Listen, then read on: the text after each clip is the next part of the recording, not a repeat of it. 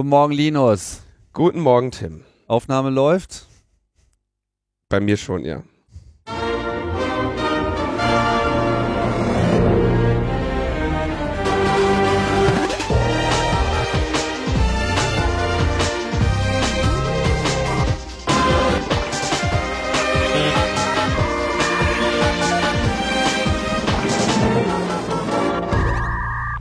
Logbuch Netzpolitik Nummer 317 vom 15. Oktober 2019 und äh, die geneigten Hörerinnen und Hörer werden sich jetzt fragen, was wie gleich nach einem Tag schon wieder eine Sendung, was ist denn bei euch los? Das haben wir noch nie gemacht.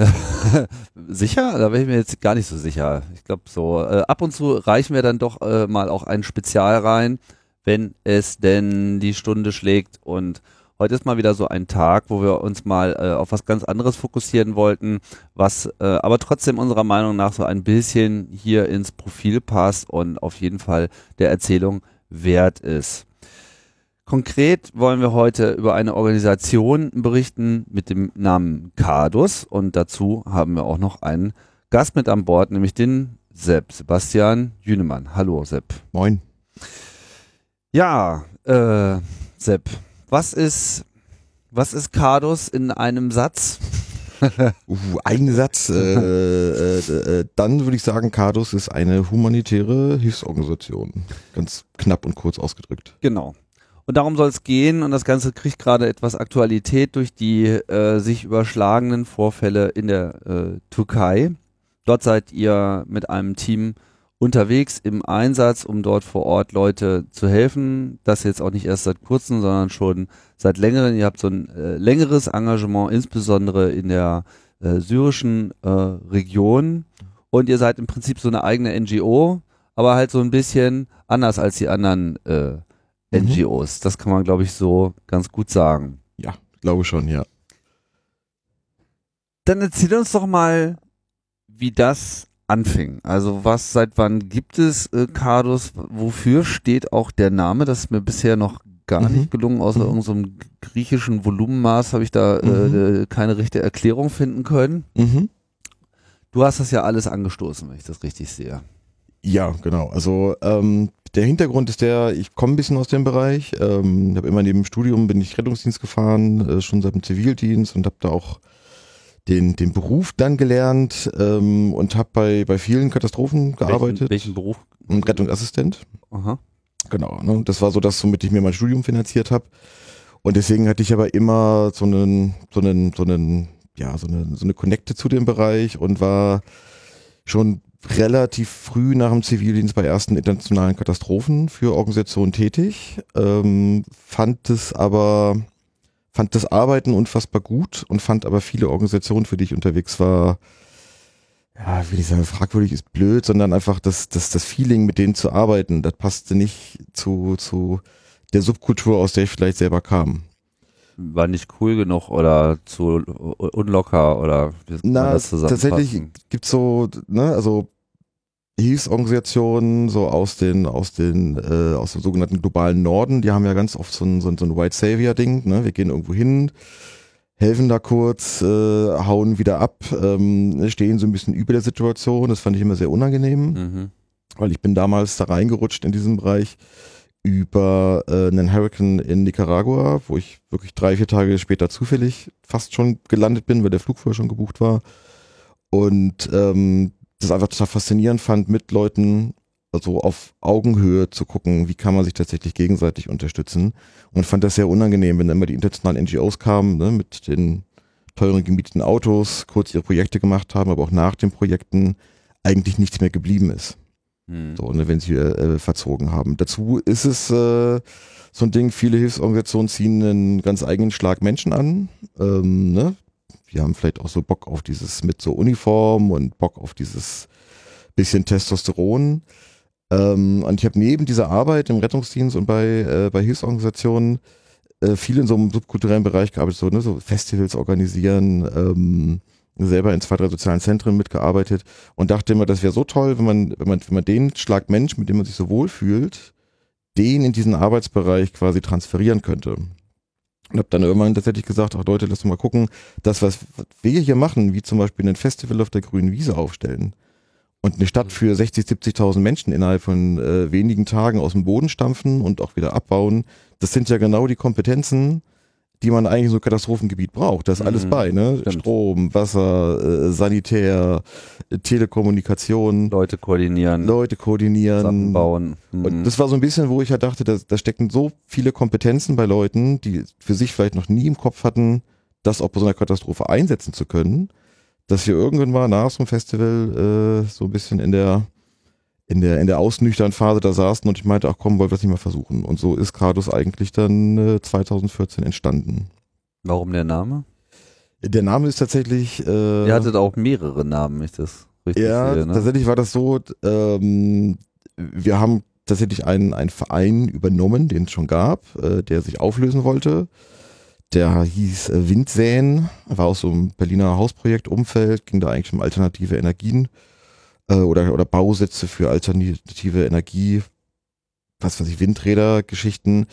Und die waren aber kurz davor zu sagen, ach, das, wir machen eh nichts mehr, wir lösen das jetzt auf und haben uns quasi angeboten, durch Eintreten in den Verein den zu übernehmen und diesen ganzen Gründungshässel nicht unbedingt zu haben. War einfach eine Beschlussfassung, Satzung ändern, fertig. So ist es, ne? Andere Mitglieder, es dauert ja so ein bisschen, das so zu übernehmen, ne? aber dann tatsächlich auf einem sehr legalen Weg diesen Verein einfach nicht sterben zu lassen. Mhm. Und dann haben wir aber gesagt, gut, wir machen jetzt ja was anderes, wir haben den Vereinszweck auch quasi dann äh, per, per Mitgliederentscheid auf die humanitäre Hilfe umge, umgeswitcht und dann war auch klar, wir brauchen einen neuen Namen und haben den im Endeffekt tatsächlich durch äh, so ein, so ein, so ein, so ein äh, Semesterarbeit im Kommunikationsdesign einer Hochschule quasi entwickeln lassen. Also das war so, hat uns die Professorin angeboten und meinte, ihr habt da Studis, äh, die könnten euch mal beim Branding helfen. Ja. Und es war ganz spannend damals, wir waren relativ neu im Spiel. Und ähm, Cardus ist dann entstanden bei denen, äh, das hat zwei Bedeutungen. Das eine ist tatsächlich, wenn du es mit einem äh, Doppel-A und R schreibst, also Cardus, dann ist es ähm, lateinisch für die Distel.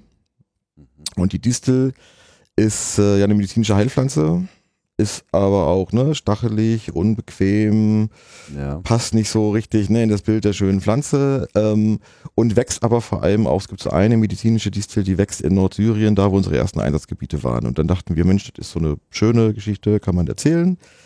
Bisschen geglättet von der Optik, deswegen ähm, vokal vereinzelt und äh, das R weg. Und dann haben wir erst festgestellt, was du gerade schon meintest, dass das auch ein äh, altrömisches Maß für Wein ist. Und dann dachten wir, in der Doppelbedeutung ist es eigentlich total super, weil mit der Distel passt das, weißt du, das kannst du schön erzählen. Aber für unseren Hintergrund, dass wir eigentlich aus dem Festivalbereich mal kamen, äh, passte das mit dem Wein dann irgendwie dann auch ganz gut. Und so sind wir bei dem Namen dann quasi geblieben. Alles klar.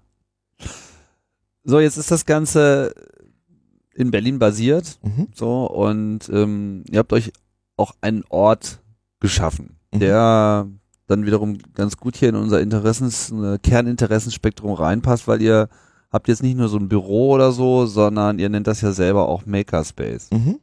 Genau. Was, was, was ist da, was, was findet da statt? Mhm.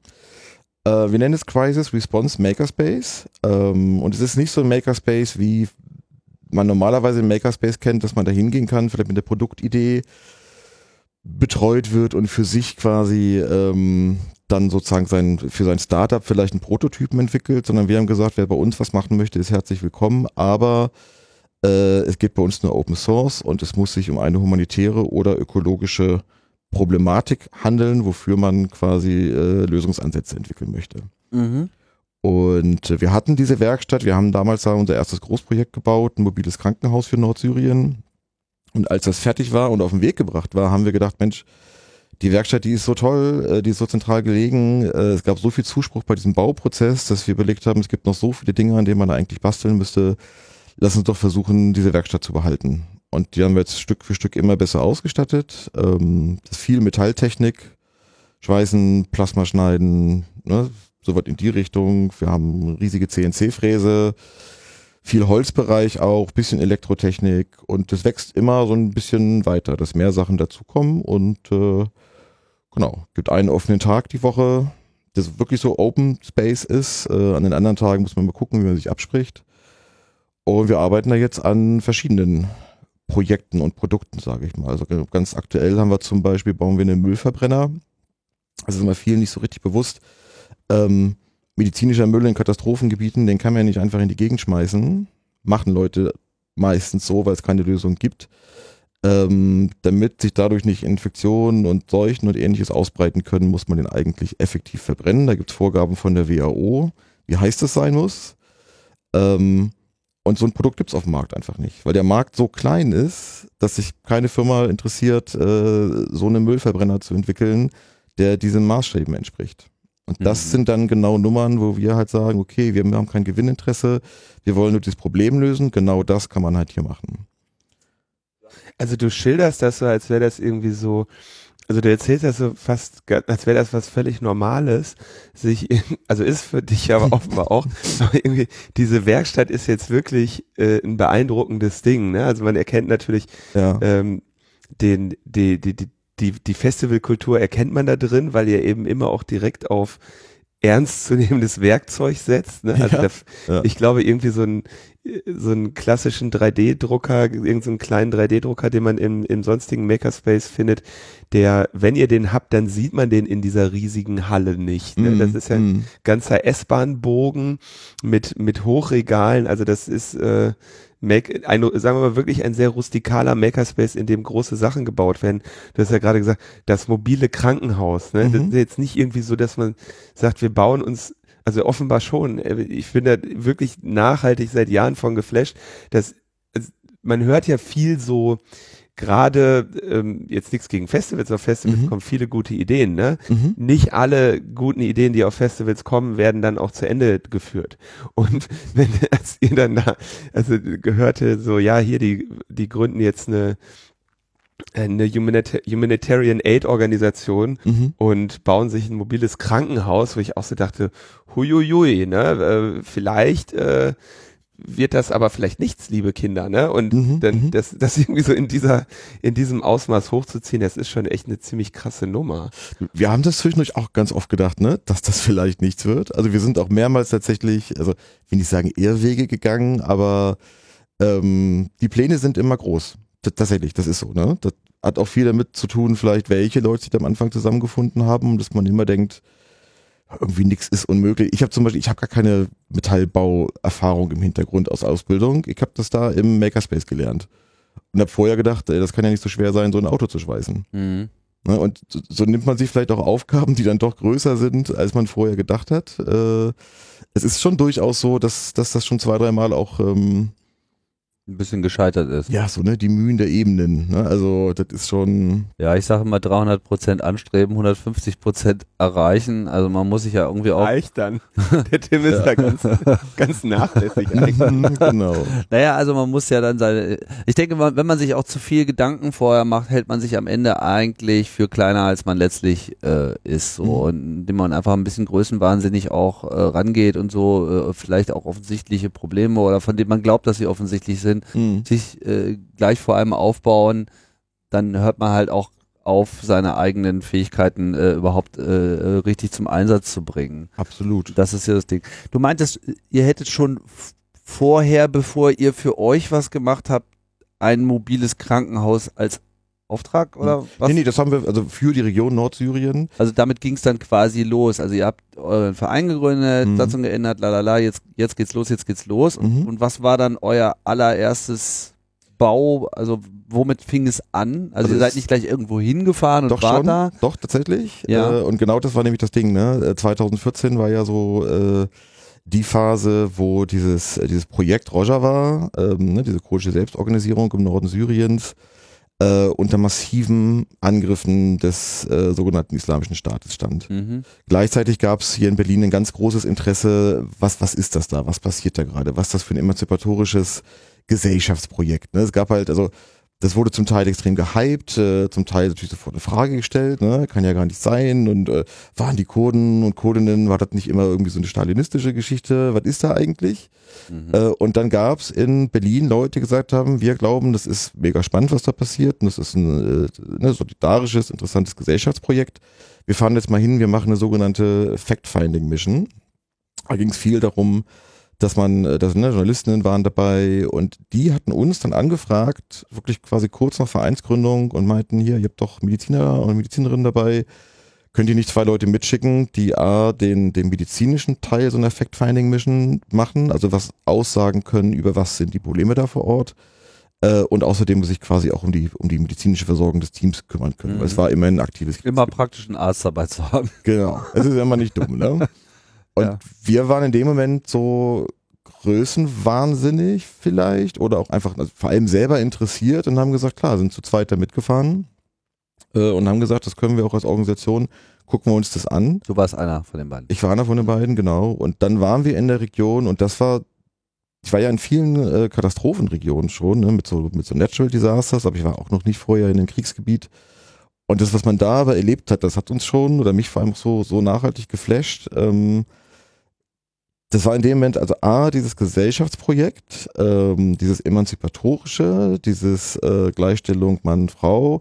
Natürlich gibt's da noch total viele Probleme in der Region. Ne? Und man kann da nicht innerhalb von, ne, von einem Jahr erwarten, dass eine Gesellschaft sich komplett dreht, aber das war sehr faszinierend und teilweise unfassbar deprimierend zu sehen, dass internationale Hilfsorganisationen da nicht hingegangen sind. Weil man wusste nicht so richtig, ne, was ist das jetzt?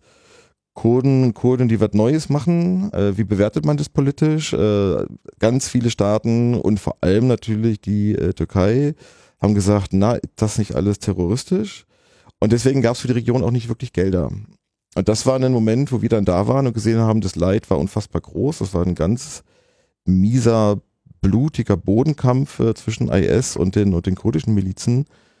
Ähm, und es gab aber eigentlich ein, Gesundheitssystem vor Ort, das, was, was dem nicht, nicht, nicht gewachsen war. Mhm. Und dann haben wir zuerst gesagt, wir haben mit Ausbildungsprojekten gestartet, haben sofort gesagt, wir mit den lokalen Partnern und Partnerinnen, die wir gefunden haben, ey, wir versuchen euch das als, als Fachwissen hierher zu bringen, äh, was, was ihr vielleicht jetzt gerade hier nicht habt, weil die Menschen mit Fachwissen geflohen sind oder schon tot und haben angefangen, so, so Paramedic-Ausbildung zu machen. Weil wir gesagt haben, die Strecken von der Front zu den Krankenhäusern. Die waren immer so lang, dass sehr viele Menschen, sowohl Zivilisten als auch äh, Kämpfende, auf den Strecken gestorben sind. Und da war der erste Ansatz zu sagen, okay, wir müssen die Versorgung in diesen Ambulanzen verbessern und mussten aber irgendwann einsehen, ähm, so, ein, so ein Bildungsprojekt ist auch eine ganz schön große Nummer. Ähm, das ist vielleicht zu groß für uns flächendeckend und haben dann gesagt, was können wir denn sonst machen? Und meinten, gut, wenn äh, die Front zu weit vom Krankenhaus weg ist, dann muss das Krankenhaus halt zur Front äh, vielleicht bauen wir mal was, was fährt und was dieser dynamischen Lage immer hinterher fährt. Und haben dann auf Basis von äh, zwei alten Allrad-Trucks und einem, einem Allrad-Jeep ähm, so ein mobiles Krankenhaus gebaut. Mit Aufblaszelten, wo wir gesagt haben, wir können in dieser Situation immer der Lage quasi folgen, egal ob vor oder zurück. Sowas gibt es nicht.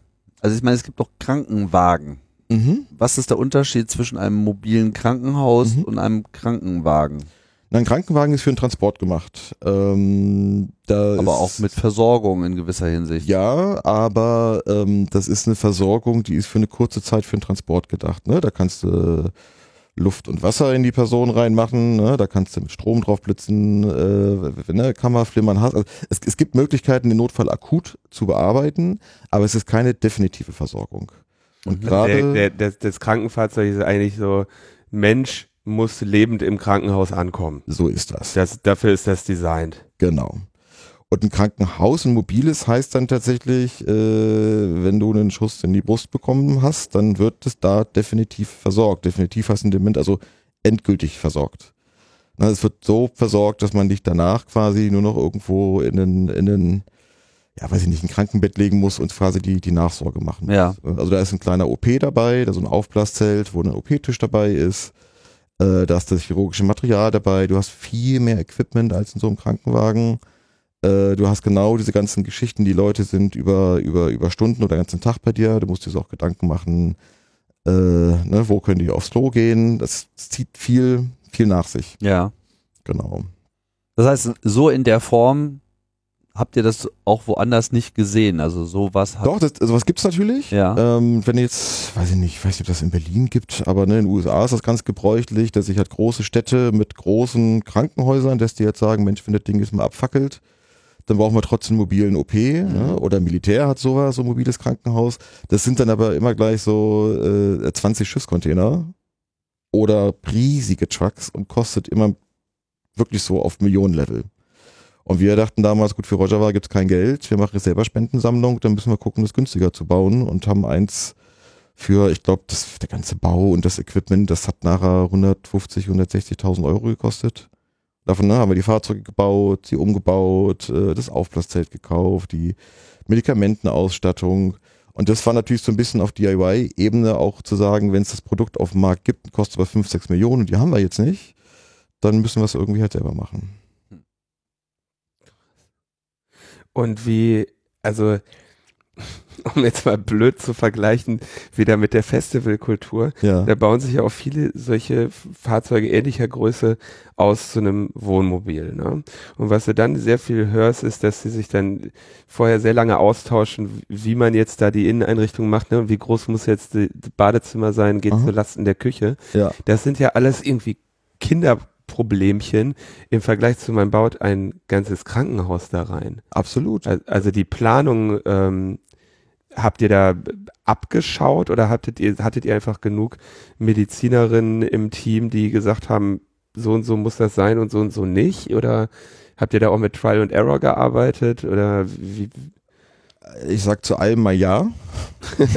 ähm, ist definitiv eine Mischung gewesen. Und viel war so, dass wir dadurch, dass wir vorher schon in der Region waren, mehrmals äh, und auch gesehen haben, was da passiert, ne, wenn so, keine Ahnung, mal direkt, weiß ich nicht, 10 oder 15 Verletzte auf einmal kommen, dass wir uns die Situation dafür angeschaut haben, wie arbeiten auch die, die Locals, unsere lokalen Partner und Partnerinnen und dann überlegt haben, wie, was, was, was können wir da jetzt machen? Dann haben wir natürlich geguckt, wie machen das andere ne, und haben dann gesagt, so, nee, das brauchen wir jetzt nicht, ne, weil das, das wird der Situation in so einem Kriegsgebiet nicht gerecht. Also so Standardgeschichten, wir bauen den Container so und so aus und da ist noch ein Sitzplatz und da, da haben wir natürlich viel einen Rotstift angesetzt und haben gesagt, das frisst Platz, äh, das frisst Geld, äh, das brauchst jetzt nicht. Und dann ist es viel Trial and Error tatsächlich, äh, dass wir während des Baus dann gemerkt haben, so, oh blöd, äh, das passt dann irgendwann doch nicht mehr. Ähm, wenn wir jetzt so und so viel mitnehmen, dann müssen wir doch noch ein zweites und dann kam noch ein Anhänger dazu. Das ist ein bisschen tatsächlich während des Baus entstanden, weil ja viele Sachen parallel liefen. Ne? Der technische Bau, auch mit, äh, das Krankenhaus sollte autark sein, das heißt, es hatte eine, zum Teil eine Solarstromversorgung und ansonsten Generatoren. Ähm, und es sollte aber auch ne, so Wasseraufbereitung, das kam immer so Stück für Stück dazu, dass man gedacht hat, Mensch, da haben wir noch gar nicht dran gedacht, das müssen wir auch noch lösen. Mhm. Und dann hat man das Projekt halt wieder angepasst. Da braucht man dann schon so gewisse äh, Hacker-Skills auch. Oder? Also ich meine, das ist ja auch so ein bisschen dieser Approach mit, wir haben nicht viel, aber lass mal trotzdem was draus bauen. Wo kommt, also ich meine, 150.000 für ein komplettes Krankenhaus ist jetzt irgendwie dann doch, ich meine, das kann man auch für ein Wohnmobil ausgeben. Auf jeden Fall, da waren natürlich auch noch Sachspenden dabei, da muss man auch sagen, ne? man kann auch 150.000 alleine für ein medizinisches Gerät ausgeben, Ja. durchaus. Ähm, genau. Aber hab Was habt ihr da so für Technik drin? Also habt, musstet ihr dann euch Technik auch noch selber bauen? Also ich meine, medizinische Geräte baut man sicher jetzt nicht so ohne weiteres selber, oder? ich- Tatsächlich machen wir das auch gerade. Ähm, das ist aber Mhm. nach dem Mobile Hospital entstanden. Das war nämlich genau der Punkt, dass wir irgendwann gemerkt haben, äh, jetzt mal so als Beispiel, so, dies, so die Kreislaufüberwachung. Ne? Du hast so einen Patienten da liegen äh, und willst jetzt wissen, wie schnell schlägt das Herz, wie hoch ist der Blutdruck. Äh, das willst du die ganze Zeit wissen, weil der ist vielleicht schwer verletzt. Ja. Da kannst du so ein Gerät kaufen, das, äh, wenn du Glück hast und billig für neu, liegt das vielleicht bei 1,5. Dann Geht so, der mittlere Bereich sind so 3000 Euro und das geht dann aber nach, nach oben ist das offen. Mhm. Und dann haben wir auch schon gesagt, verdammt, wenn wir jetzt wirklich sagen würden, wir wollen das upscalen und wollen sagen, wir wollen irgendwie nachher 10 Überwachungsplätze haben, da haben wir die ersten 30.000 Euro nur für die Geräte ausgegeben. Und das ist vielleicht manchmal ganz geil, dass bei uns Leute zusammenkommen, die von vielen Sachen überhaupt keine Ahnung haben. Ich zum Beispiel. Ich kann so eine Kreislaufüberwachung anschließen und ich weiß, dass es ein EKG seit 100 Jahren gibt. Das ist eine Technik, die ist das, das ist uralt, ne? Ja. Dass man weiß, im Herzen da fließt ein Strom, den will man messen. Und dann ist das genau dieses Ding, dass ich äh, zum Beispiel auf so Hacker-Communities zugegangen bin und gesagt habe, mal Leute, wenn es das seit 100 Jahren gibt, da, das kann ja eigentlich nicht mehr, äh, ähm, wie, wie, sagt man das so, ne? Getra Ja, nicht so get- get- getrademarkt sein. Ja. Äh, Das muss eigentlich klar sein, wie man das macht. Wieso kann man das nicht selber für billig bauen? So, man kann doch, also man kann doch sonst alles Mögliche messen. Und dann kam Bewegung ins Spiel und Leute meinten so, ja, warum? Kannst du doch kaufen. Und als dann die Problemlage den, den Hackern, die das können, bewusst war, da kam das Ding auf, dass sie gesagt haben, gut, wir machen jetzt mal Reverse Engineering, wir wollen so ein Gerät bauen, das soll ein Bausatz sein, das können die idealerweise vor Ort selber löten ähm, und das darf keine 3000 äh, kosten, das soll so was wie 100 Euro kosten. Mhm. Das ist so zum Beispiel eins der Makerspace-Projekte, die so über die letzten zwei Jahre liefen, wo wir gerade auf der, auf der Zielgeraden sind. Da kommen ja viele Sachen zusammen. Irgendwer muss sich ein bisschen auch um die, um die IT dahinter kümmern, ne? so die, die, die, die Software vielleicht schreiben. Ich glaube, ist so ein, ich gar nicht, Arduino oder ich hatte null Ahnung von, aber es ist total schön, wenn sich Leute zusammenfinden aus ganz unterschiedlichen Bereichen. Wenn ich sagen kann, ja, das bräuchte ich im Feld, ich habe sozusagen den Case und jemand anders sagt so, naja, ich habe die Skills, äh, ich muss den Case, den Case besser verstehen und dann kommen wir hier zusammen, dann entwickeln wir schon was. Das heißt, ihr habt euch im Prinzip ein EKG selber gebaut. Genau. Aber Reverse Engineering heißt ja, ihr habt erstmal ein anderes genommen und geguckt, wie funktioniert das eigentlich intern tatsächlich, was ist da so drin und wie kann man das dann quasi genau. mit anderen Methoden nachbauen. Genau, tatsächlich ist das so ein Ansatz, ich weiß nicht, ob das so gebräuchlich ist in so, in so Hackspaces, äh, dass wir sagen, wir müssen das nicht komplett DIY haben, sondern wir suchen schon zum Beispiel auch den Kontakt zu Unis. Ja. Äh, in dem Fall war das hier die, die, die Beuth in Berlin und die HTW. Ähm, weil meistens sind ja die, die, die Profs in dem Bereich, die suchen ja händeringend nach Projekten. Ja. Weil die bauen immer irgendwas im Semester, um Studis was beizubringen und dann schmeißen die das weg. Ja, und da ja. war zum Beispiel eine äh, Professorin, die, die, die Ingeborg Becker, die meinte, Mensch, wenn, also der Case, das ist so spannend, weil wir bringen den Leuten ja bei, wie man so ein EKG, wie die Technik gebaut sein muss. Dann gehen die bei uns mit Studienabschluss weg, gehen zu den Firmen und bei den Firmen lernen sie, wie man es halt quasi so verbastelt, dass es quasi der Hacker zu Hause an seinem Schreibtisch äh, nicht mehr reparieren kann ne, oder ja. so halt. Und das war ein Punkt, das kritisiert sie ja selber und meinte, nö, also super geil, wenn ihr als Organisation uns quasi diesen Case gibt, dann lassen wir mal zusammen dran arbeiten. Und so finden dann auch Studis zu uns den Weg, die tatsächlich das gerade gelernt haben, wie man das macht und so kann man so Projekte entwickeln. Das ist natürlich wirklich auch ein interessanter Aspekt an dieser Stelle, so dieser Aspekt der Repairability. Mhm, ja, das genau. ist ja, sagen wir mal, bei so kommerziellen Produkten eher, sagen wir mal, so immer so, so, so ein Leitklagen, so, oh, ich kann mein iPhone nicht mehr äh, selber reparieren und so weiter, aber es ist natürlich dann auch irgendwie so eine komplexe Materie und die allerwenigsten machen es halt wirklich. Aber hier in eurem äh, Ansatz ist das ja ja, entscheidet das ja unter Umständen über Leben und Tod, mhm. ob man in der Lage ist, äh, das Zeug halt auch am Laufen zu halten. Und mhm. was ist, wenn es mal kaputt ist? Dann kannst du ja nicht beim Hersteller in Deutschland anrufen und sagen, irgendwie schick mal Software-Update oder so, sondern genau. von daher ganz gut, wenn das, wenn man das sozusagen auch alles selber verstanden, dokumentiert hat und ja. irgendwie auch klare äh, Reparaturanleitungen hat. Absolut. Was, was, gibt's da noch so andere Sachen, die so diesen Hacker-Approach, und du hast äh, gesagt, ihr hättet Hacker-Communities angesprochen, welche, wo, wie? Na, wir machen relativ viel, zu zeigen, wie ich von Hacker Communities auch keine Ahnung habe. Ähm, wir sind ganz gut connected mit der Seabase, würde ich halt sagen, äh, ne, mit Leuten, die in der Seabase äh, auch, auch aktiv sind. Äh, der, der, der Ijon zum Beispiel macht ja bei uns sein, sein LibreFlip-Projekt auf unserer CNC-Fräse.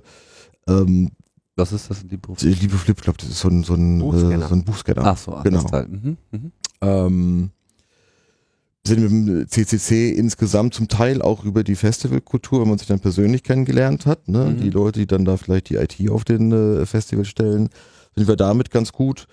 Wir sind hier seit zwei, drei Jahren auf dem, äh, auf dem, auf dem Kongress auch mit dem eigenen Bereich vertreten, ähm, waren dieses Jahr ja auch mit äh, bei diesem Three-Headed Monkeys äh, Space auf dem, auf dem Camp vertreten und haben damit so Sachen gebaut und Genau. Also in welchen Spaces die Leute jetzt zum Beispiel aktiv sind, weiß ich gar nicht so genau. Dann gibt es ja die kommerziellen Spaces, wo eher die, die Leute, die da arbeiten, äh, uns auch mal unterstützen. Also ich weiß, es wurden für uns mal Sachen im, im ich glaube, das heißt Happy Lab oder sowas.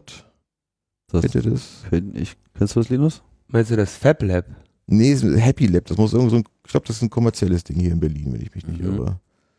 Also da hat dann mal ein Freund von uns äh, da Sachen auf deren CNC-Fräse gemacht, als wir noch keine Gibt's hatten. auch, ja, finde ich, äh, gibt es. Kannte ich nicht, äh, ja. gibt es, ja. Es gibt ja immer mehr von diesen Makerspaces, die tatsächlich den kommerziellen Ansatz fahren. Ne? Es gibt in Berlin dieses Motion Lab, das glaube ich riesig ist.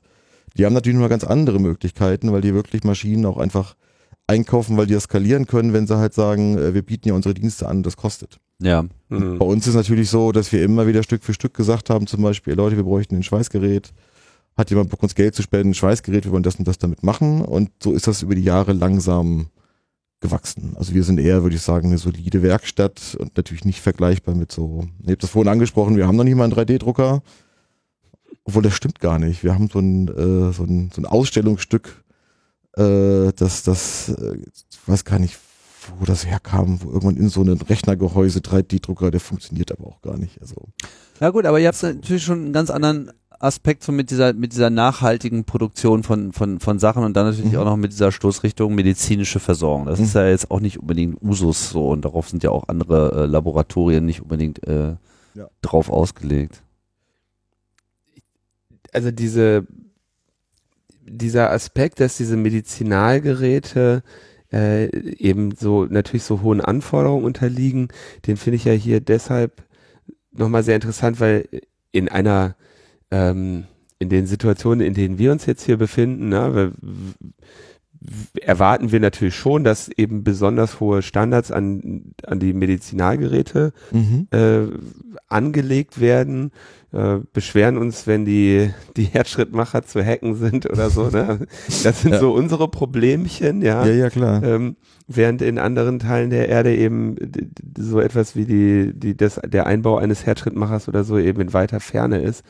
Ähm, wenn ihr jetzt mit so etwas in den Einsatz geht, Ja. ähm, dann seid ihr auch in, in Aufträgen unterwegs. Spielt das da eine Rolle, dass euch gesagt wird, also üblicherweise, wenn solche, solche Standards und Anforderungen haben ja einmal ursprünglich mal den Sinn, diese Technik auf einen, auf ein Mindestmaß an Mhm. Qualität zu bringen und dann entwickeln sie sich im weiteren Verlauf einfach zu Markteintrittsbarrieren Mhm. für Konkurrenten, ja, so dass also gesagt wird, äh, hier, das muss aber alles nach den 180.000 Standards und Zertifizierungen sein, die im Zweifel dann die Hersteller nochmal selber geschrieben haben, einfach nur damit bloß keiner auf die Idee kommt, äh, zu konkurrieren. Mhm. Und ähm, wäre das jetzt in dem in dem Human Humanitarian Aid Umfeld auch so, dass die sagen, hier ihr müsst aber äh, eure Geräte müssen so und so zertifiziert sein oder ist da dann auch klar, dass gesagt wird, nee, wir wissen alle,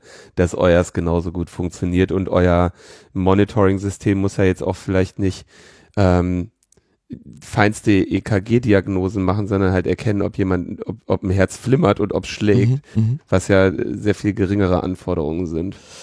Ich würde halt direkt nochmal ganz kurz zu sagen, also wir fahren ja den, also wir sind da nicht so, so sklavisch an dieses DIY gebunden, gar nicht. Ne? Also ich, ich freue mich mega, wenn ich das Geld aus irgendwelchen Fundings habe, mir ein, ein, ein äh, Defibrillator und ein Beatmungsgerät vom Markt zu kaufen. Äh, weil das ist natürlich auch eine Belastung. Ne? Wenn du jetzt sagen würdest, wir machen immer alles selber und sagen, äh, das funktioniert genauso gut, dann hast du ja auch eine, eine unfassbare Verantwortung. Mhm. Deswegen sind das so zwei Sachen, die parallel laufen. Wenn wir in den Einsatz gehen, äh, wir arbeiten natürlich dann mit vielen Sachen, äh, die wir von der Stange kaufen. Auch weil diese Einsätze sehr oft ähm, eine sehr hohe Dynamik haben. Na, wenn man zum Beispiel sagt, so hier, jetzt in zwei Monaten müssen wir da und da sein und müssen das und das können. Und das meint ihr vorhin schon, dieser Entwicklungsprozess äh, für dieses äh, Vitalparameter-Monitoring, das wir selber gebauten, das läuft seit zwei Jahren. Das heißt, Mhm. wir können unsere Einsätze gar nicht darauf ähm, abstimmen, dass wir sagen, alles, was wir da brauchen, bauen wir selber. Und das ist so ein, so ein Parallelprozess. Ne? Also das ist schon so, dass wir ähm, Anteile in einer ganz klassischen Hilfsorganisation haben, nur dass wir da Bereiche abdecken, die andere nicht so abdecken. Ähm, und dann geht's genau darum, ne, wir kaufen ja auch unsere Notfallrucksäcke natürlich und, und nähen die nicht selbst oder sowas. Ähm, und wenn wir dann nur sehen, wir gehen jetzt zum Beispiel nach Syrien, arbeiten da in einem Krankenhaus und da gibt's außer unserem gekauften Monitor überhaupt keinen. Dann stoßen wir parallel diesen Prozess an und sagen, gut, das muss man doch mal anschauen, ob man das nicht lösen kann. Und dann ist es nachher auch eine Frage von Community, das zu diskutieren, äh, ob ihnen die Ansprüche reichen oder nicht. Da würden wir ja auch nicht kommen äh, und würden in, in Syrien der kurdischen Selbstverwaltung sagen, guck mal hier, wir bringen Detail, das ist die Lösung, sondern würden halt das einfach ne, transparent sagen, hier, das ist eine Open Source Entwicklung, ähm, das kann das und das. Es hat nicht die und die Tests, die man vielleicht bei einem Gerät woanders hat. Dann kann die Community auch immer noch für sich entscheiden, wir wollen das so aber nicht. Uns Mhm. geht es wirklich mehr darum zu sagen, wir wollen diese Probleme anfassen, wollen Lösungen entwickeln und die dann wieder auf Augenhöhe kommunizieren, ob sie denn quasi ihren Weg ins Feld auch finden. Hm. Sind so Zulassungen eigentlich irgendwie ein Problem oder ist das dann einfach da vor Ort egal? Also hier in Deutschland wäre das so, dieses äh, selbstgebaute EKG, ähm, das würde nie eine Zulassung bekommen, weil spannenderweise in den Kommissionen, die entscheiden, was für eine Zulassung nur vonnöten ist, sitzen auch die großen Firmen mit drin, die schon am Markt existente Produkte bauen. Also die können ihren eigenen Markt quasi verknappen. Hm. Und das wäre auch gar nicht unser Ziel, weil wir auch kein Gewinninteresse dahinter haben. Und dann vor Ort wäre es tatsächlich so ein Punkt, dass wir jetzt sagen würden, hier ist ein Angebot, das ne, Open Source, das müsst ihr überlegen. So. Ne, man könnte ja auch so gemeinsam zum Beispiel noch überlegen, ob man da in eine, in eine Testphase eintritt oder nicht. Und dann kommst du dir auf Gesellschaften zu, wenn wir mal von Syrien weggehen. Wir waren letztes Jahr auch in Nepal ähm, bei, bei, bei Freunden, haben da Vorträge gehalten über dieses äh, Thema. Die meinten auch, die, diese Remote Health Stations ähm, in den ganz entfernten Tälern, die haben überhaupt nichts. Und dann ist natürlich schnell, dass eine lokale Community für sich sagen kann, äh, wir haben kein Geld, wir haben keinen Zugang. Dann nehmen wir das natürlich, bevor wir gar nichts haben. Ja. Das ist aber auch so eine medizinethische Diskussion, die wir ja nicht quasi für die führen können, sondern die man dann miteinander führen muss. Stellt sich natürlich trotzdem die Frage, man will natürlich dann trotzdem verlässliche Geräte haben. Also Auf jeden Fall. nur weil sie jetzt keine Zulassung in Deutschland haben, heißt ja noch lange nicht, dass sie auch funktionieren. Absolut. Äh, die Frage, wie, wie man da überhaupt so einen Prozess äh, aufbauen kann, da auch eine gewisse Zuverlässigkeit jenseits äh, etablierter Zulassungsstrukturen zu äh, realisieren. Das Ist immer die Frage, Das ist ja. immer die Frage. Ist tatsächlich, ne, also wir sind da jetzt ja sehr in diesem medizinischen Kontext, also in dem Makerspace an sich, also dieses Vitalparameter, mit Vitalparameter Monitoring, ein schwieriges Wort. Mhm. Ähm, das ist ja wirklich jetzt so ein sehr medizinisches, ausschließlich medizinisches Gerät. Wir bauen ja auch ganz andere Sachen, ne? so Wasserfilteranlagen. Wir haben eine, Dusch-LKWs eine gesehen. Dusch-LKWs für Bosnien haben wir gebaut. Da geht es dann gar nicht darum, irgendwas krass zu entwickeln, sondern geht es wirklich darum zu sagen, die Refugees haben im Winter keine Möglichkeit zu duschen. Einfach Hygiene ist auch schon mal Hygiene so die halbe wichtig. Miete, ne? Dann Mhm. kaufen wir jetzt einen siebeneinhalb Tonner, einen alten gebrauchten und bauen da eine Dusche mit äh, Thermengeschichten rein. Äh, wir haben ein Airdrop-System entwickelt, wie man aus so Flugzeugen, aus denen man Fallschirm springen kann, kleinere Hilfslieferungen abwerfen kann. Das war Mhm. einfach mal so eine Idee, da wir gesagt haben, was, ne, da müsste es doch was geben, weil auf dem Markt gibt es wiederum nur so Riesenlösungen, Ja, die du aus Militärfliegern abschmeißen kannst. Ne, also geht es auch so in so logistische Geschichten. Müllverbrenner hatte ich vorhin schon gesagt. Also Ja. da geht es in ganz verschiedene Bereiche, die aber alle mit humanitären oder halt ökologischen Problemen zu tun Und haben. kr- kriegt ihr alles, was ihr so, so, so braucht, dann auch irgendwie schnell hin oder hättet ihr da quasi noch Bedarf für findige Wir haben immer Maker? Bedarf, also haben immer Bedarf, dass dieser Makerspace äh, noch, noch voller wird und mehr Leute sich engagieren. Also wer mag, äh, mega gern. Wir versuchen natürlich auch Remote-Leuten die Möglichkeit zu geben, sich zu beteiligen, ist natürlich schwierig. In den Entwicklungsprozessen geht das schon mal. Wenn jemand jetzt aus, aus München sagt, äh, der hat Lust an so einem Prozess beteiligt zu sein. Es ist natürlich immer schwierig bei einer Werkstatt, die einfach sehr, Klar, aber was weiß ich, gibt ist. ja auch mal so Platinenbedarf oder so, mal Genau. ein Layout zu machen Genau. für irgendeine Steuerelektronik Ja. oder sowas. Wir haben da auf jeden Fall, äh, also es gibt viel mehr Ideen, als Menschen da sind, die die alle umsetzen könnten. Gerade. Das ist gut, weil manchmal gibt es auch Leute, die können immer eine Menge umsetzen, aber denen mangelt es aus irgendwelchen Gründen immer so aus, äh, ent entweder an Ideen oder an Anreizen, äh, diese dann auch mal umzusetzen. Und da mag das ja eine ganz gute Paarung sein. Ja. Dieses Airdrop-System, das klingt ja auch, äh, also äh, klingt auf den ersten Blick vielleicht gar nicht so kompliziert. Ist eine Kiste, kommt, kommt an einen Fallschirm. Mhm. Kannst du mal erklären, wie problematisch das im Zweifelsfall ist, so etwas zu bauen? Also das Und ist euers im Einsatz? ähm, Jein. Ähm, also tatsächlich ist es zertifiziert worden in der Schweiz ähm, durchs Bundesamt für Zivilluftfahrt. Die haben sich das angeguckt. Ähm, das Komplizierte bei solchen Geschichten natürlich bei Luftfahrt, äh, wenn, wenn du jetzt in, in Staaten wie Deutschland anfängst, einem Amt zu erzählen, du möchtest gerne Sachen aus dem Flieger schmeißen, ähm, das finden die erstmal gar nicht so lustig. Das, äh, da gibt's dann auch eine Menge Gründe, was man da alles nicht so darf. Und dann äh, hatten wir ja gleichzeitig wieder das Ding, dass wir gesagt haben, das muss wieder günstig sein. Und die Idee kam daher, dass wir gesagt haben, na ja, diese, diese Notfallschirme aus dem Paragliding, die müssen alle paar Jahre ausgetauscht werden. Aus versicherungstechnischen Gründen. Selbst wenn die niemals geöffnet wurden. Und irgendwann sind die quasi abgelaufen. Wie gesagt, damit ist doch Quatsch. Äh, das Material wird ja nicht zwangsläufig schlecht. Warum versuchen wir nicht mal aus diesen Fallschirmen was zu machen? Und dann kamen wieder im Entwicklungsprozess äh, Sachen auf, wo man gemerkt hat, okay, mit was für einer Geschwindigkeit klatscht man eigentlich mit so einem Fallschirm auf? äh, wo man dann so, ne, der Körper federt das quasi dynamisch ab. Wenn du da jetzt eine starre Mhm. Kiste dran hängst, äh, dann geht diese ganze Belastung komplett in die Kiste und in das, was da eventuell drin ist. Und da haben wir dann angefangen, ähm, also dieses, das äh, Fallschirmsystem haben unsere Schweizer Partner von der HPI sich dran gesetzt, das zu machen. Und wir haben versucht, dieses Problem des Aufpralls zu lösen und äh, haben dann mit so verschiedenen Pappformationen geguckt, ein Dämpfungssystem zu, zu haben, was quasi die, die Energie aufnimmt und über Verformungsenergie quasi den, den, den Hauptimpact rausnimmt. H Und, HPI ist die Humanitarian Pilot Initiative, das lese ich jetzt mal als Genau. Leute, Piloten, die sich irgendwie einsetzen für solche genau, das ist eine Flüge und so. kleine, aber super nice Crew aus der Schweiz. Ähm, das sind jetzt keine, keine Verkehrspiloten, also nicht alle zumindest. Das sind die, die mit äh, Sea-Watch zusammen im Mittelmeer die, die Moonbird betreiben und nach Refugee-Booten suchen. Und das ist ja auch wieder das Nette, ne? Also da bin ich dann äh, zwei, dreimal im Einsatz mitgeflogen als äh, als, als, wie nannte man das, Observator, äh, ne, also da ähm, mit den Augen am, am Fernglas und so entstehen dann so Projekte, dass man auf den Rückflug einfach in Schwafeln kommt und sagt, was könnte man noch mit so Flugzeugen eigentlich machen? Wir haben ja noch ganz andere humanitäre Probleme. Und so ist es tatsächlich entstanden zu sagen, ja, man könnte ja mal gucken, ob man nicht aus kleineren Flugzeugen was rausschmeißen kann. Äh, gerade wenn man da kleinere Projekte versorgen will, die jetzt nicht so eine, so eine C-130 an so, ein- so ein Riesenflugzeug brauchen. Ne? Depperte Idee und dann haben wir uns dran gemacht und äh, jetzt gibt's das Konzept. Ähm, ist zertifiziert, das würde ich dazu sagen, ja, äh, es wäre einsatzfähig.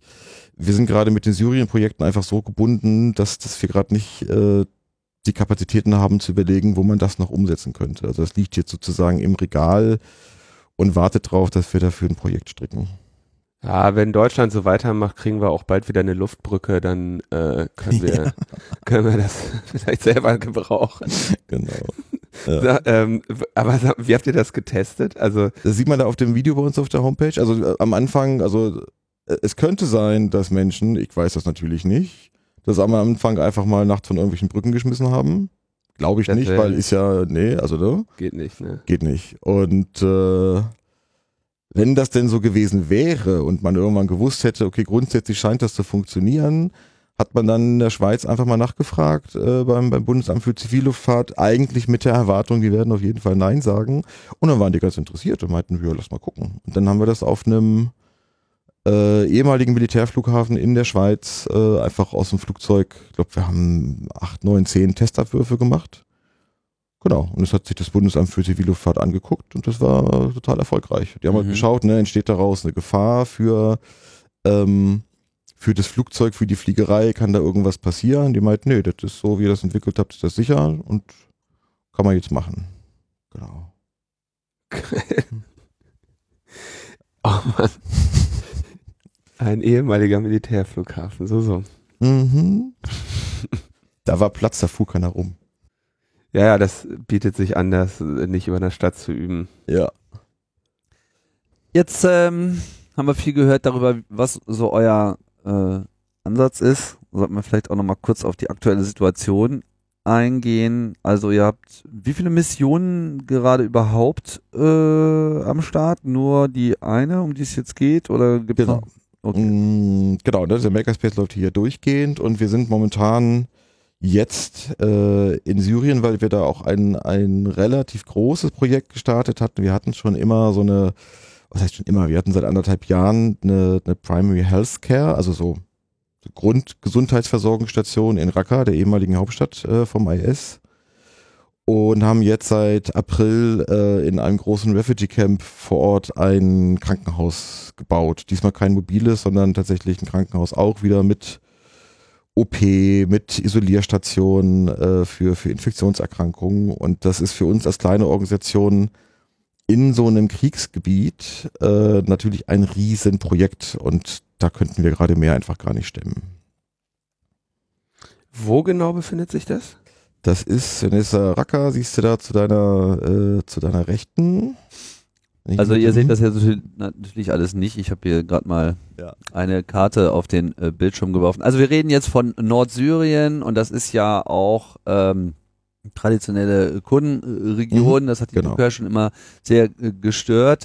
Ähm, Kurdistan ist ja ein komplexes Gebilde und das ursprüngliche Siedlungsgebiet der Kurden liegt halt teilweise in Syrien, teilweise in der Türkei, teilweise auch im äh, Iran. Und es gibt halt rund um äh, Erbil gibt's halt einen schon seit längerem extrem stabilen ungefährdeten Bereich, aber diese ganzen Randgebiete äh, sind natürlich dann immer unter Feuer gewesen. Und Kurdistan ist halt so irgendwie das, das, friedlichste Volk, dem man bisher einfach noch keinen äh, Raum hat geben wollen. Das ist so ein bisschen mhm. Dauerdrama. Ich habe auch schon mal einen längeren Podcast dazu äh, ja. gemacht, können wir auch nochmal drauf ja. äh, verlinken, wen das interessiert. Die ganze Situation, insbesondere natürlich in Syrien, ist jetzt durch den Krieg der letzten Jahre besonders äh, verworren.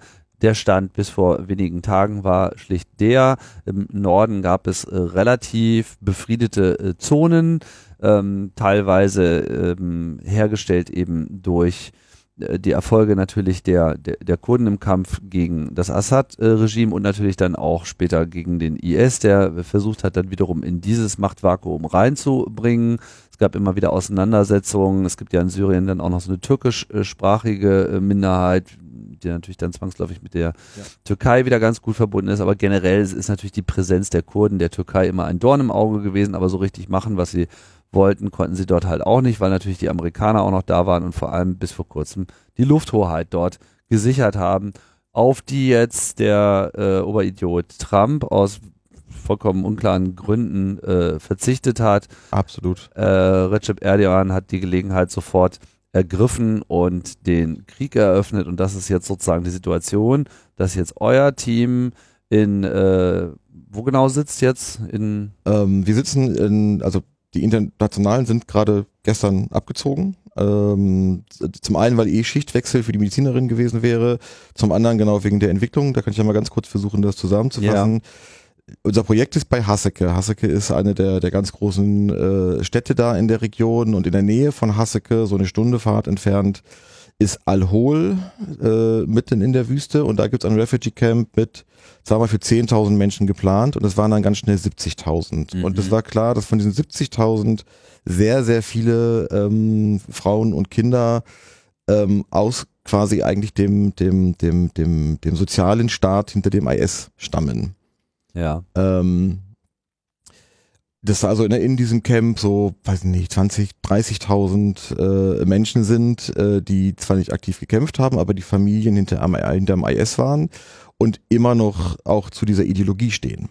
Ja. Zusätzlich sind in dem Camp ein paar tausend äh, Menschen untergebracht, also ein bisschen, bisschen sicherer untergebracht quasi, die äh, aus allen möglichen verschiedenen Ländern kamen und durchaus für den IS entweder gekämpft haben oder äh, sowas wie, wie das logistische Rückgrat waren.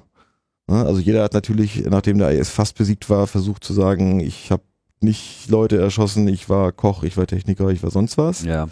Ähm, genau, diese Leute sind in diesem Camp in Al-Hol. Die medizinische Lage war ganz furchtbar und im Frühjahr meinte äh, die Weltgesundheitsorganisation, wir rufen jetzt den Notstand aus, ähm, weil wie, wie das hier ist, Geht's gar nicht. Das geht gar nicht. Und dann war es aber wieder sehr schwer, eine Organisation zu finden, ähm, die sagt, ja, wir übernehmen dieses Projekt, weil da stehen quasi zwei, drei Sachen äh, dagegen.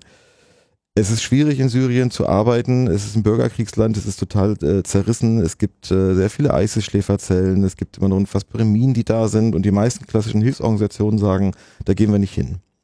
Ihr sind zu gefährlich. Ist uns zu gefährlich. Wir warten aufs nächste Erdbeben in Nepal. Das wird auch durchaus einfach, ne, das ist der nächste Punkt.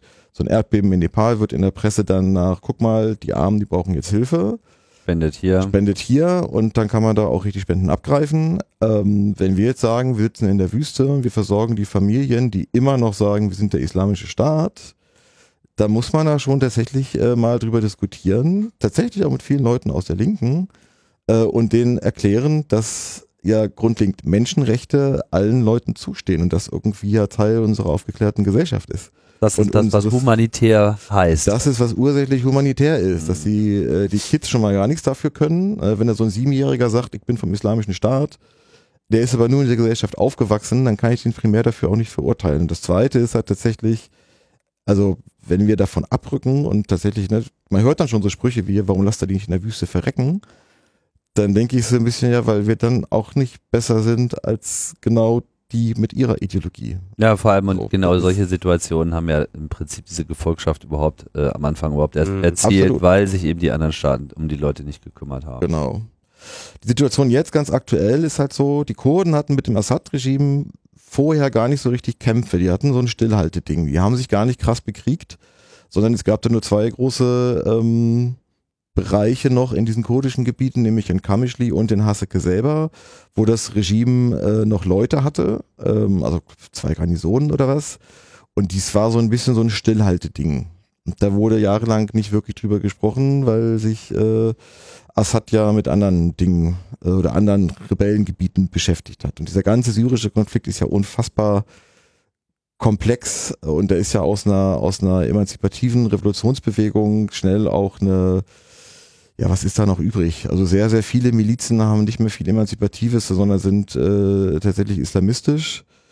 Ähm, was jetzt passiert ist, dadurch, dass Erdogan den Hauptfeind Kurden tatsächlich sieht, der hat ja mit den islamistischen Milizen überhaupt kein Problem, im Gegenteil, die kämpfen auf seiner Seite jetzt, der hat mit den Kurden ein Problem, sagt immer schon, das sind alles Terroristen. Es gab nie Angriffe in diesen letzten Jahren von diesen kurdischen Gebieten auf die Türkei, aber Erdogan hat das trotzdem hinbekommen zu sagen, das ist eine Bedrohung für meinen Staat, äh, ich brauche da eine Sicherheitszone. Und bislang war das so, dass es eigentlich einen Deal gab, dass die Amis gesagt haben, ja, aber du marschierst hier nicht ein, sondern wir können gemeinsame Patrouillen machen. Und die Anwesenheit der Amerikaner war in dem Moment ein Schutz eigentlich für diese Region. Und wie du es meint, schon gerade meintest, ne, der orange Volltrottel hat dann äh, irgendwie einfach ganz kurzfristig mal entschieden, äh, ich ziehe die Leute ab und ich gebe Erdogan quasi grünes Licht. Und was wir jetzt on ground haben, ist eine Situation, die in einer Woche absolut eskaliert ist. Ähm, die Türkei hat angefangen mit Luftschlägen, hat äh, also diese, diese Flugverbotszone, die es vorher gab, hat die USA auch nicht mehr umgesetzt. Das heißt, türkische Jets haben alle möglichen Stellungen äh, der, der, der Kurden bombardiert, aber nicht nur das, es sind auch Krankenhäuser angegriffen worden, Versorgungsstationen angegriffen worden, zivile Konvois, Journalisten sind schon ums Leben gekommen. Und das perfide bei der Geschichte ist ja, dass die äh, Türkei gerade gar nicht initial mit ihrer eigenen Armee einzieht, sondern erstmal diese türkisch äh, unterstützten Milizen da reinschickt. Diese islamistischen Milizen, die für unfassbar viele äh, Gräueltaten und Kriegsverbrechen bekannt sind, die sie vorher schon in Afrin begangen haben letztes Jahr. Und jetzt gibt's da auch schon wieder Berichte von Erschießungen von Zivilisten und äh, äh, erschossene Kämpfer und Zivilisten, denen werden die Köpfe abgeschnitten. Und es ist ja heute tatsächlich dann leider und glücklicherweise so, äh, dass Leute so bescheuert sind, das zu filmen und auf die sozialen Netzwerke hochzuladen. Das heißt, selbst wenn keine Journalisten mehr vor Ort sind, kann man gerade monitoren, wie dramatisch diese Lage vor Ort ist.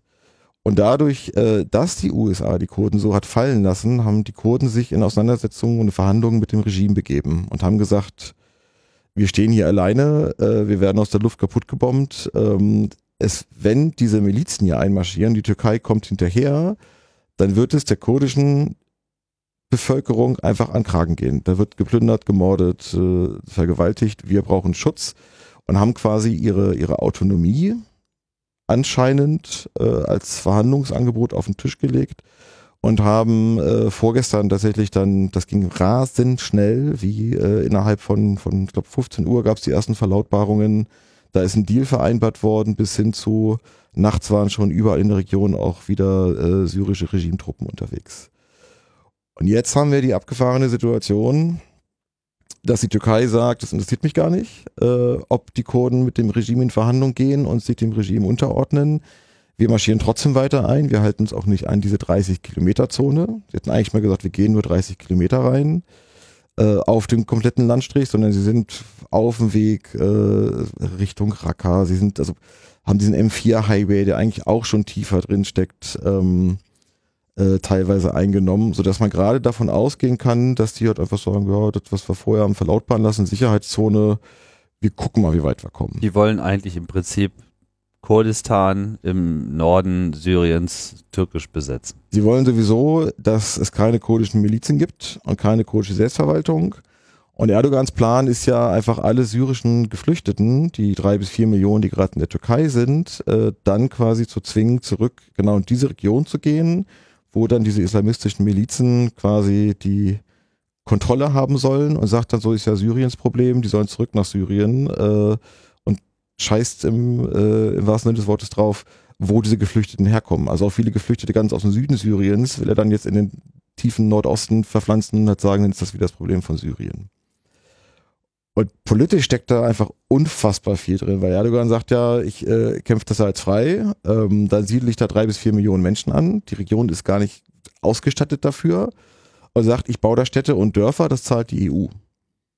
Die EU Weil hat jetzt die haben ja dann die Flüchtlinge nicht mehr und das genau. ist ja die größte Angst, dass dann wieder irgendwie so eine Flüchtlingswelle kommt und deswegen haben sie sich die ganze Zeit auf diesen Deal äh, mit der Türkei überhaupt eingelassen, was sich genau. natürlich jetzt nicht gerade auszahlt. Ich will mich gar nicht noch viel tiefer in dieses Politische ähm, verlieren. Ja. Das Ding ist tatsächlich, in Kriegsgebieten arbeiten ist ja in den letzten äh, zwei, drei Jahren so ein bisschen zu unserer Spezialität geworden. Äh, wir haben dieses Krankenhaus äh, in dem Refugee Camp. Äh, wir haben dann gesagt, als die Kampfhandlungen ausgebrochen sind, wir unterstützen auch wieder andere Krankenhäuser. Unsere Medizinerinnen haben auch in Taltama geholfen, ähm, äh, die Verletzten zu versorgen. Und unsere Idee war natürlich, also A, wir bleiben, weil das ist etwas, was wir können. Ähm, und wir versuchen halt tatsächlich die, die, die, die wackelige Gesundheitsstruktur äh, so lange aufrechtzuerhalten wie möglich. Jetzt ist es, wie gesagt, so, unsere lokalen Kolleginnen, unsere Angestellten vor Ort sind noch da, unser Krankenhaus läuft, äh, unsere Station in Raqqa läuft, aber die Situation ist so unpredictable gerade, dass man eigentlich gar nicht weiß, was, was, was jetzt demnächst passieren wird. Wer hatte eigentlich gerade die Oberhoheit? Ist es das Regime? Haben die Kurden äh, noch die, die Grenzübergänge in der Hand? Ähm, also alles, was in den letzten Jahren aufgebaut wurde, was immer stabiler lief, WHO-Unterstützung aus dem Irak und aus Damaskus, äh, internationale Hilfsorganisationen, die langsam angefangen haben, Projekte zu entwickeln, hat die Türkei innerhalb von wenigen Tagen in Grund und Boden gehauen. Und das ist die Situation, die wir gerade vor Ort haben. Wir reden jetzt schon von über 400.000 Vertriebenen in der Region. Der Winter kommt. Die wenigen Städte, äh, die es weiter südlich der Kampfzone gibt, die sind voll. Darunter ist Wüste. Da weiß man gar nicht, wo man die unterbringen will. Also es droht eine humanitäre Katastrophe tatsächlich ungeahnten Ausmaßes. Das muss man ganz klar so sagen. Und das war immer klar. Das war auch schon im Januar klar. Da hatten wir ein Treffen im Irak mit all den Operationen, die Cross-Border Operations da machen. Äh, da waren die Analysen von UN und WHO waren schon, wenn die Türkei hier einmarschiert, dann geht's hier nochmal richtig ab. Dann reden wir äh, im, am Ende des Tages von, von 500, 600, 700.000 Vertriebenen. Und da ging man auch davon aus, dass es türkische Truppen sind, wenn du jetzt von diesen islamistischen Milizen ausgehst, ähm, die tatsächlich auch sich an Null Genfer Konvention halten, dann werden da nochmal viel mehr Menschen fliehen. Und das ist gerade so der Punkt, vor dem wir stehen, äh, diese Woche, so ein bisschen zwischen krassem Aktionismus und auch totaler Verzweiflung, dass wir einfach sehen, wie halt diese Stabilität, die geschaffen wurde, wie die wirklich innerhalb kürzester Zeit einfach äh, ja komplett zerkloppt wurde und wir jetzt gerade gucken müssen, wo können wir vor Ort am sinnvollsten helfen. Es gibt natürlich, also es gibt überall was zu tun und unsere lokalen Angestellten, die rödeln, was das Zeug hält, sind natürlich gleichzeitig in Gefahr durch diese aktiven Kampfhandlungen. Ähm, ja, das ist so die Situation, in der wir gerade stehen. Und was heißt das jetzt konkret für euer Team vor Ort? Was sind jetzt die Schritte? Also ihr habt, glaube ich, gestern da Maßnahmen eingeleitet. Wir haben gestern nochmal die Menschen, die keinen syrischen Pass haben, ähm, aus der Region rausgeholt äh, vor, vor, dem Hintergrund, dass einfach unklar war, wie ist das jetzt mit den Grenz, äh, mit den, mit, mit den Grenzbesetzungen, äh, wie reagiert das Regime. Es war einfach durch den, über den Deal, der da geschlossen wurde, ist noch nicht allzu viel bekannt. Also rausgeholt heißt, die sind nicht mehr die sind in jetzt dem im Land. Nord, die sind jetzt im Nordirak. Ähm, ah. Da ist sozusagen auch unsere Base, von der aus wir operieren. Und euer mobiles Hospital ist aber jetzt nicht gleich darüber gefahren. Nein, nein, also das mobile Hospital haben wir schon vor einem Jahr unserer lokalen Partnerorganisation quasi übergeben, haben gesagt, so benutzt das, wo ihr es am nötigsten seht, ist jetzt eures. Äh, das ist ja auch immer so unser Ansatz, dass wir ne, dann sagen wollen, da geht's dann auch um, um, um Wissens- und Technologietransfer und äh, wir hatten ja wie gesagt diese in Raqqa die Station und dieses 30 Betten Krankenhaus in Al-Hol. Mhm. Und da wird jetzt darum gehen, dass unsere lokalen Angestellten, dass wir gerade halt gucken, wie wir das äh, es gibt viele Ideen, was man gerade irgendwie machen müsste. Wir müssen sehen, ob wir Verletzte von den Frontlinien auch in diesem Krankenhaus operieren können, äh, wie man das hierarchisiert, äh, wie sicher ist dieses äh, Refugee Camp noch, äh, weil in vielen Gefängnissen und in vielen Camps, wo IS-Familien ähm, untergebracht sind, jetzt auch ähm, ja die Stimmung immer gefährlicher wird, weil die sehen natürlich, die sehen eigentlich, dass diese islamistischen Milizen quer mehr wegen ihre Verbündeten sind. Ähm, also die Gemengelage vor Ort, die ist, ist unbeschreiblich. Da könnten wir drei Stunden drüber sprechen und wir hätten immer noch keine Analyse, die Ja. den nächsten sechs Stunden standhalten würde. Ne? Ja, Und- nee, ich wollte jetzt also auch mal konkret so, was das jetzt für euch äh, bedeutet. Also, Und bedeutet das, dieses Krankenhaus muss weiterlaufen, da tun wir alles für, weil das ist relativ, also das ist etwas weiter von den Kampfhandlungen weg und es ist eine extrem wichtige Ressource gerade. Wir müssen unseren lokalen Partner Helvaso Accord, den kurdischen Roten Halbmond, ähm, unterstützen, wo es geht, mit Material, mit Finanzen, mit äh, lokalem Personal, das wir äh, äh, ausheben können, ähm, damit gerade auch die Zivilbevölkerung äh, noch Versorgung bekommt. Äh, wie gesagt, in, in, in einer der angegriffenen Städte wurden auch gezielt von der türkischen Luftwaffe die Krankenhäuser angegriffen. Das heißt, das ganze Gesundheitssystem rumort gerade, weil wenn die Türken und die Milizen näher rücken, auch deswegen die Krankenhäuser mit äh, evakuiert werden mittlerweile.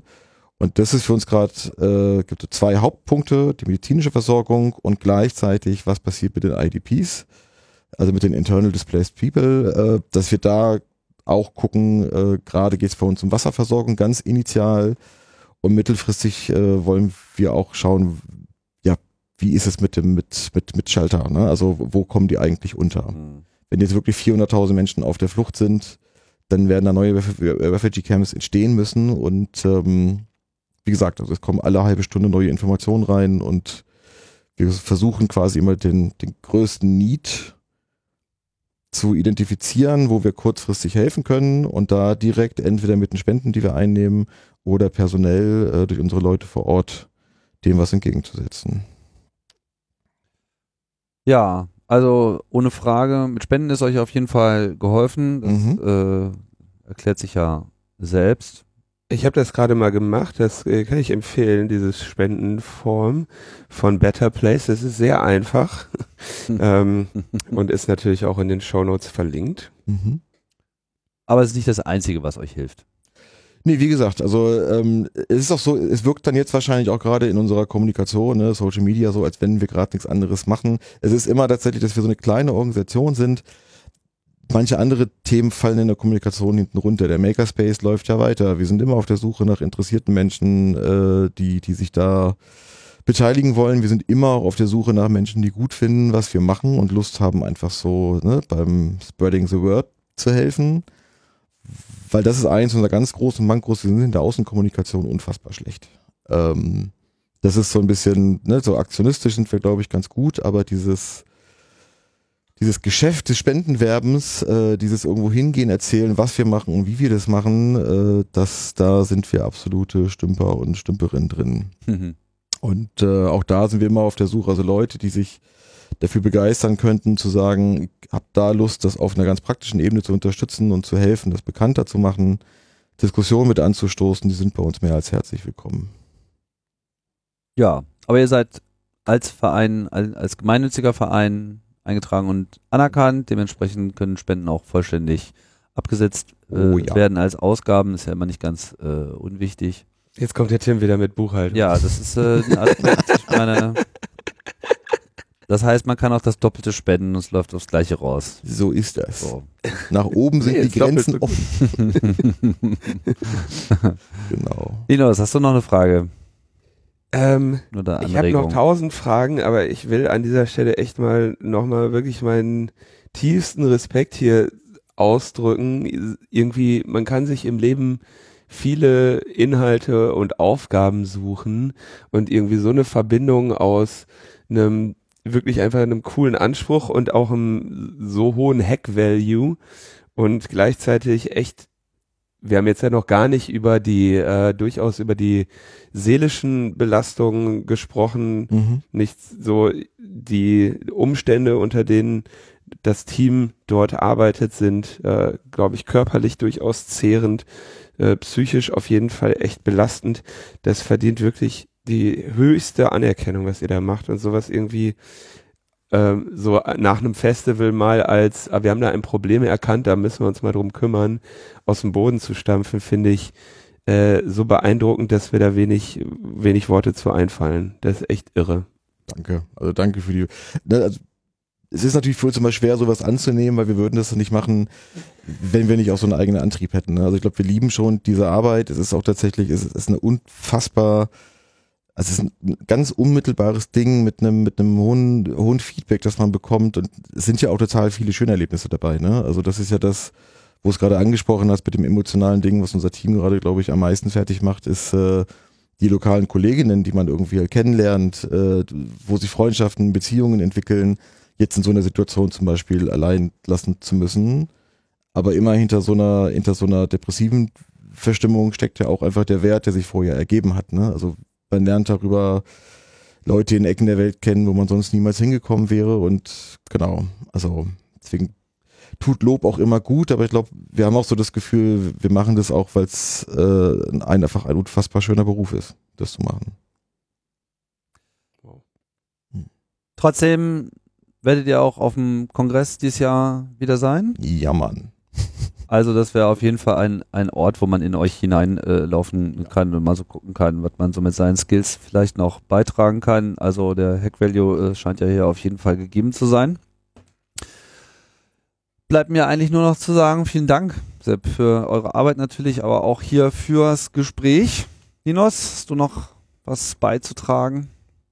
Danke. Und ähm, ja, wie gesagt, das, das Spendenformular ist wirklich sehr äh, elegant. Intuitiv bedienbar. Also äh, Sache von Minuten mhm. hier. Äh, ja, Sekunden, wenn man schnell mit der Maus ist. ja. ja. Ganz großen Dank euch nochmal für die Möglichkeit, äh, genau, die Sachen zu erzählen und Reichweite zu schaffen. Das hilft uns total. Na klar. Und herzliche Grüße an alle von Cardus. Das werde ich ausrichten. Okay. Vielen Dank. Jo. Ciao. Ja, und dann verabschieden wir uns auch von unseren Hörerinnen und Hörern. Vielen Dank fürs äh, Zuhören. War heute mal eine etwas andere Sendung, aber muss ja auch mal sein. Ne? Und nächste Woche geht es dann wieder weiter mit dem ganzen dystopischen Digitalkram. Bis dann. Tschüss. Ciao, ciao.